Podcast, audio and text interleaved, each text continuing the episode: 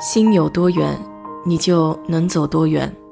做一个温暖的人，浅浅笑，轻轻爱。我是 DJ 水色淡子，在这里给你分享美国的文化生活。说到马戏，对于中国人来说并不陌生。虽然它起源于古罗马竞技场，但在我国也有着悠久的历史。距今两千年的中国汉代就有记录，当时马戏的主要表现形式就是指掌握一定技能的人骑在马上进行各种动作的表演。到了近现代，马戏的性质发生了很大的变化，除了马上的项目之外，相继还增添了几十种动物参加的杂技表演，因此具有很强的观赏性和娱乐性。历史上官方记载的第一个马戏团诞生于18世纪，在英国伦敦所创立的菲利普·艾特雷马戏团。其实，在这个马戏团创办之前，各项现今马戏团上演的节目都已经有雏形，只是并未有人将它整合规办成一个完整的演出。直到被奉为马戏团始祖的菲利普·艾特雷出现。才有一个整套且较为紧凑的演出，而不再是各自为政、没有组织的单一节目表演。菲利普的马戏团首次将演出场地建造成圆形，不仅可以让观看者可以从任何一个位置上清楚地看到演出者的表演，同时他还为马戏场加盖了屋顶。马戏团的发展也顺理成章地进入了现代史。世界上比较著名的有三大马戏团：大苹果、零零和太阳马戏团。而聊到美国的马戏团，就不得不说一个人。他的马戏团不同于传统马戏团，致力于邀请技艺高超的明星和驯兽师。他更加专注于畸形秀的表演，给观众带来视觉和精神上更加强烈的冲击。这个马戏之王就是巴纳姆。一八一零年的七月五日，巴纳姆出生在美国康涅狄格州的伯特利小城里。父亲经营着一家小商店。巴纳姆在很小的时候就展现出过人的营销天赋，年仅十二岁就贩卖过彩票，做过报纸编辑。他在一八三四年迁居纽约市，曾经推销过帽子，经营过寄宿中心。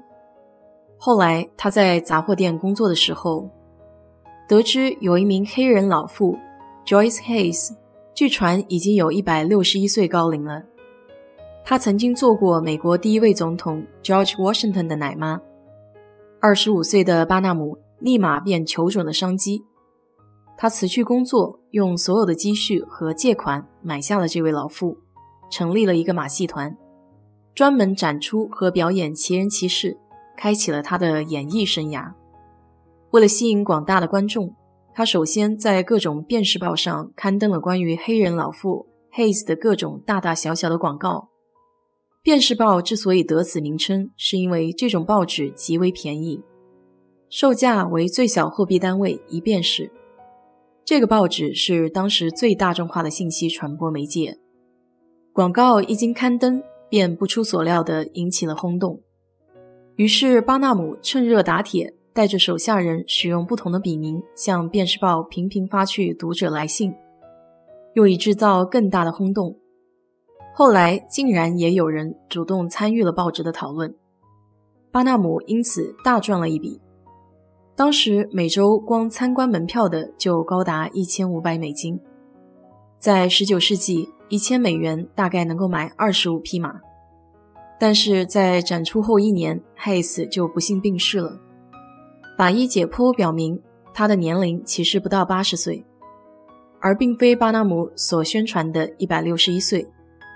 骗局在被揭穿之后，巴纳姆表示十分震惊，一再辩解自己也受了骗。后来，直到巴纳姆晚年的时候，他才承认，，Hayes 至少要比 George Washington 年轻了三十岁。除了黑斯之外，巴纳姆还创造了很多奇闻趣谈，比如他曾经对外宣传说，他马戏团的大象江豹是世界上最大的大象，曾经还救了一个被孟加拉虎攻击的小女孩。为了加深印象，他还雇佣了一些有先天残疾的小孩免费骑着大象。此举赚足了人们的眼球。在巴纳姆的悉心经营下，马戏团得以欣欣向荣。为了安顿和利用这些人赚钱，巴纳姆在1841年买下了一座位于纽约市百老汇和安街的废弃博物馆。买下博物馆的第二年，巴纳姆就在康涅狄格州乔港里发现了当时仅五岁的侏儒 Charles Stratton，将他带回纽约后，教导他跳舞、唱歌、讲笑话，并准备了多套军服，为他编造了一段神奇的经历，美其名曰“拇指汤姆将军”。各地的电视报不出所料的都成了巴纳姆的宣传阵营。在一个星期内，就有三万多来自美国各地的好奇人士，络绎不绝地排队观赏。拇指将军轰动一时。同一年，三十二岁的巴纳姆在纽约正式开办了美国博物馆。这个博物馆以天花乱坠的广告和怪异离奇的展品而闻名，其中最有名的要算假斐济美人鱼了。在很长的时间里，并没有任何人质疑这个标本的真实性。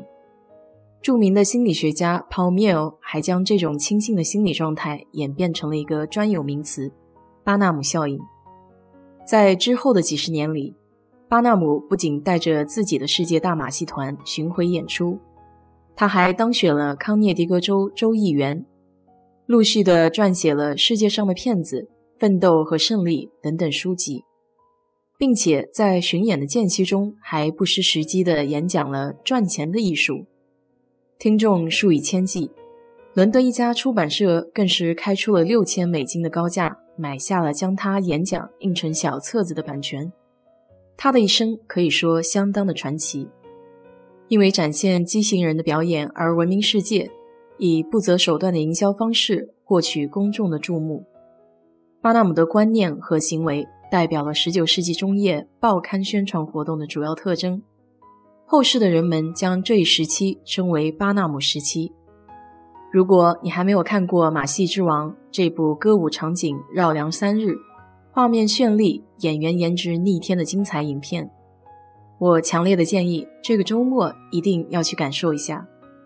虽然电影中的人物和历史上的事件并不一样，但仍然不可否认，这是一部令人感动的好片子。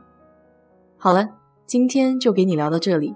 如果你对这期节目感兴趣的话，欢迎在我的评论区留言，谢谢。